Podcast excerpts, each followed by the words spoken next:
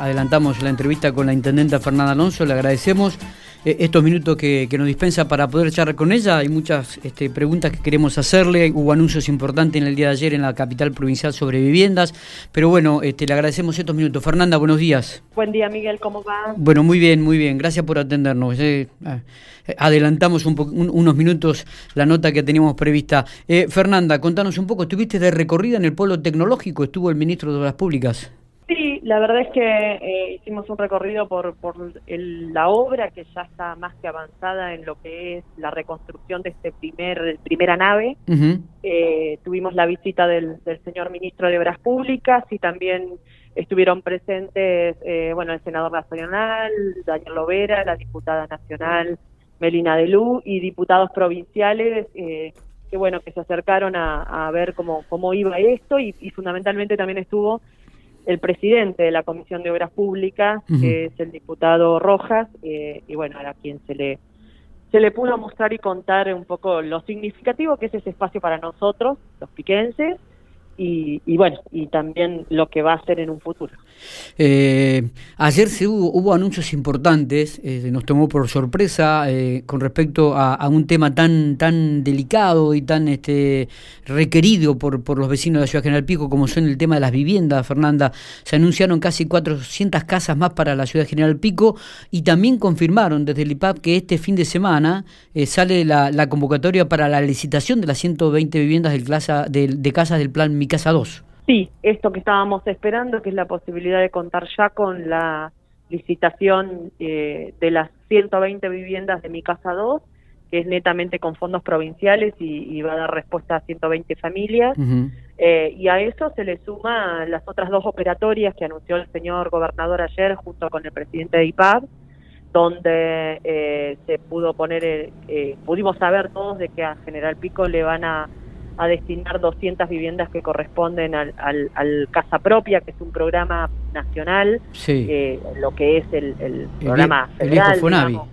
el viejo Fonavi, y eh, a eso se le va a sumar una tercera operatoria, que es em, el procrear pampeano, procrear cogestionado que va a haber entre eh, el gobierno provincial y el gobierno nacional, y nosotros también desde desde la municipalidad daremos nuestro aporte. Así que realmente contentos en ese sentido porque eh, son muchas más las opciones que se abren y parece que la maquinaria empieza a funcionar nuevamente, ¿no? Esto de eh, que tuvimos cuatro años parados sin poder construir casas eh, y, lo único que teníamos era la inercia que veníamos de gestiones anteriores y bueno, y ahora sí, ya la certeza de contar con 400 nuevas viviendas eh, que todas eh, obviamente vienen bien y, hacen falta más. Sí, y, y, además por todo lo que agrega eh, el agregado a esta construcción de vivienda, como es la mano de obra del trabajo, ¿no? Ni hablar, todo lo que activa la, la, posibilidad de construir vivienda. Ayer lo dijo el gobernador, estamos hablando de 4.000 nuevos puestos de trabajo que genera la posibilidad de volver a activar estas 2.000 casas a las que estábamos acostumbrados de que la provincia construyera eh, anualmente. Claro. ¿Se habló de tiempo, Fernanda? Sí, mira, en, breve, este fin de semana tendremos la licitación de los próximos 120, que va a ser en abril, los primeros días de abril. Bien. Eh, así que ahí ya tenemos esa certeza. Y después, eh, las segundas 200, estas que tienen que ver con el programa nacional, eh, ya está muy avanzado lo que es la localización eh, y el proyecto de, declaración de utilidad pública de las tierras que estamos hablando de esas 60 hectáreas que, avanzó la provincia en su en su expropiación. Sí. Así que también eso es, es importante que, que se pueda concretar este año. Eh, y bueno, las 80 de, de, procrear, eso es lo que está más relegado en el tiempo, pero estamos hablando de que eh, se supone que fin de abril vamos a tener las certezas de cómo van a poder acceder los vecinos y vecinas de Pico que, bueno que requieran eh, esta, este derecho. Está. Eh, este, cuando hablamos de estas 60 hectáreas de expropiación de parte del gobierno, digo, y de, del IPAP, estamos hablando ahí de los terrenos que dan a, la mm, a la ahí, ahí serían la construcción de las 200 viviendas. No sé si la totalidad entra ahí, pero sí una gran parte. Una gran parte va a estar ahí, no la totalidad. Este, no sé la cantidad de lotes que salen en 60 hectáreas. Eso. una cuestión de catastro que está trabajando. Está bien, está bien. Em, eh, bueno, me imagino, vuelvo a repetir, no creo que estos fueron anuncios realmente muy, pero muy importantes que se dieron ayer y que nos tomó por sorpresa. ¿Vos manejabas esta información o también te, sorprendió, Fernanda? No, no, sabíamos que íbamos a, a, trabajar, a, escuchar cuáles eran las políticas en materia de vivienda. No sabíamos los números exactos. Eh, sí, obviamente manejábamos lo de los, las primeras 120, que, que ya tienen que ver con, con anuncios y gestiones anteriores. Claro. Pero cuánto de las eh, estas 800 y pico viviendas que eh, eh, firmó el gobierno provincial con el gobierno nacional le iban a corresponder a pico, lo supimos allá. Bien, bien. Em, ¿Cómo está la actividad o el avance de, de, los trabajos en el Centro de Desarrollo Infantil? Mira, en Arcoiris bien, está avanzando, es una obra importante que, que que va a dejar un centro realmente adecuado para las necesidades de los niños que, asisten habitualmente.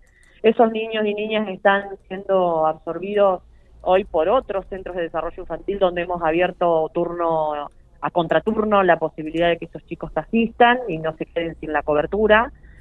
Y por otro lado, y lo más importante es que ayer tuvimos una reunión porque está muy avanzada ya la localización de un nuevo centro de desarrollo infantil en el barrio Bicentenario.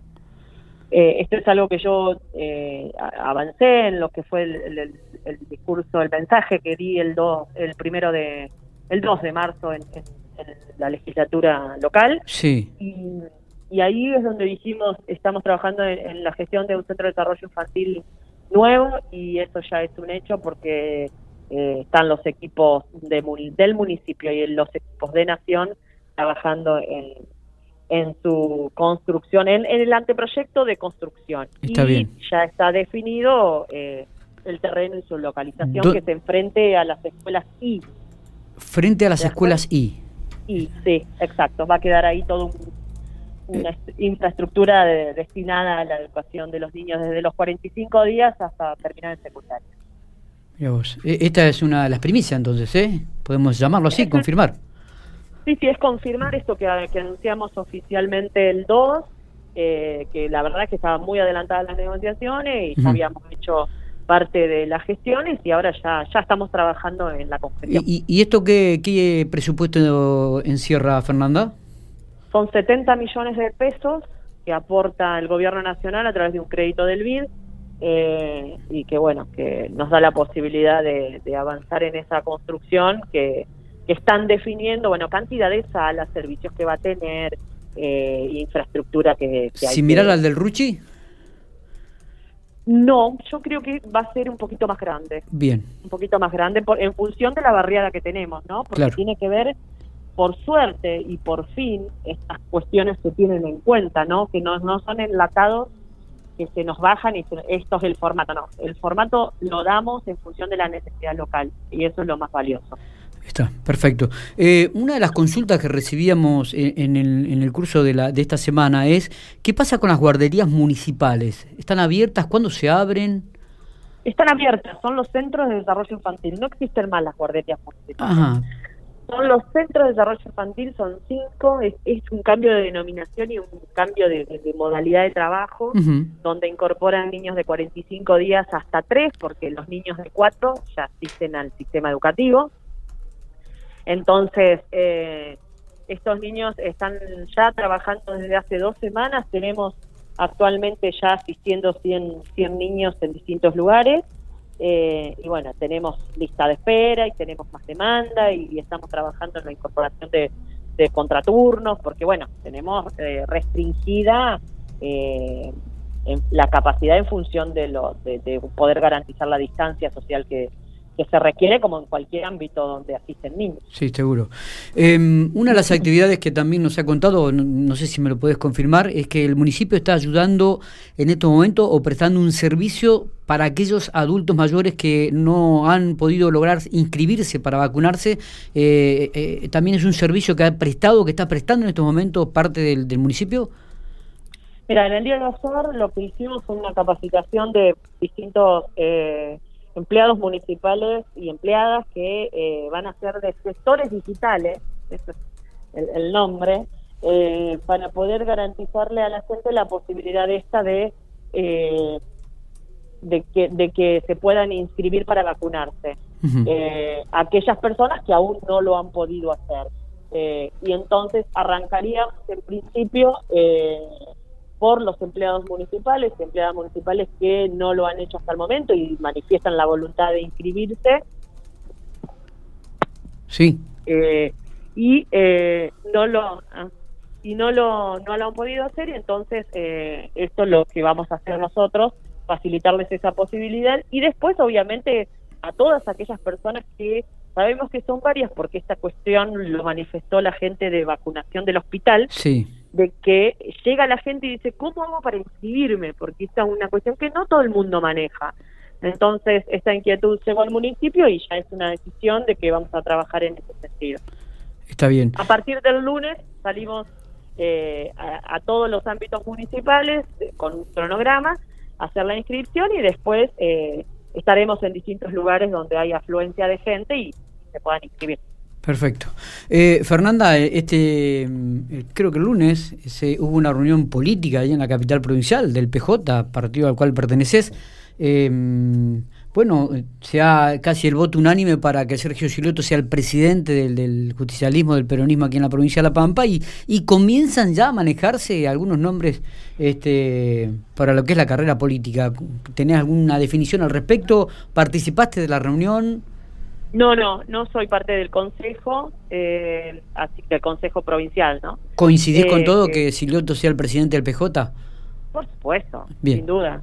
Sí, sí, claro ya es un hecho, bueno, hay que hay que formalizarlo. Está bien. Eh, hay que formalizarlo como corresponde y en ese sentido eh, este mismo consejo que se reunió definió las fechas y, presentaciones eh, de las listas y bueno, en ese caso yo creo que no va a haber duda en el acompañamiento unánime, como dijiste, de todos los integrantes del partido de que sea él quien quien presida el partido. Y, ayer la línea plural sacó un comunicado poniéndolo a, a Berna como el gran elector en la provincia de La Pampa. Me imagino que perteneciendo a esa línea también pensás exactamente lo mismo. Nada de eso ha cambiado, digamos. El gran elector sigue siendo Berna. Fue al momento en que eh, definió no no no continuar en, como candidato y, bueno y ofrecer esta posibilidad a, a Silioto y, sigue estando en la misma condición, digamos, sigue siendo el gran elector del PJ pampeano y en ese sentido eh, no no hay no hay discusión alguna para dar, así que bueno. Eh, esperando que las cosas, que el tiempo transcurra y las cosas sucedan. Está bien. Uno de los datos que nos llama la atención cada vez que recibimos el informe epidemiológico de la provincia de La Pampa, del Ministerio de Salud, es la cantidad de testeos que se están realizando en la ciudad de General Pico eh, en las búsquedas activas. ¿Manejas alguna información, mm, algún objetivo? Eh, ¿Han trabajado, están trabajando, están en comunicación permanente con toda la parte de salud local y provincial? Em, ¿Se habla ya de un rebrote?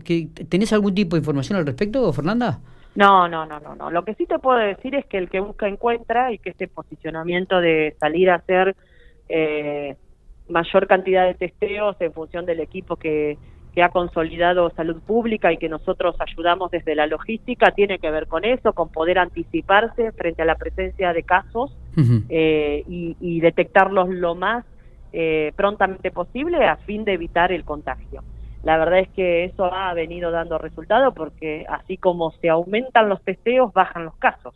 Así que, eh, y la proporción siempre es la misma si uno la, la, la compara con otras localidades. Pero nuestra realidad en General Pico es que eh, el equipo de salud pública tiene eh, la posibilidad de testear eh, en varios lugares, la organización está dada para eso, nosotros garantizamos algunas cuestiones para que esto pueda funcionar de esta manera y se sientan que, no están solos trabajando, que desde el Estado local también hay todo un, acompañamiento y logística para, para ofrecer y garantizar que se hagan esta cantidad de testeos. Realmente, bueno, Creemos que es un trabajo más que arduo el que ha venido realizando el equipo y a quien le debemos reconocer esta tarea. Fernanda, te agradecemos estos minutos. No sé si tienes algo más para agregar o querés tirar algún, otro dato que... Te agradezco un montón esta, esta posibilidad a disposición y entro en otra reunión. Muy bien, abrazo grande entonces. Hasta luego.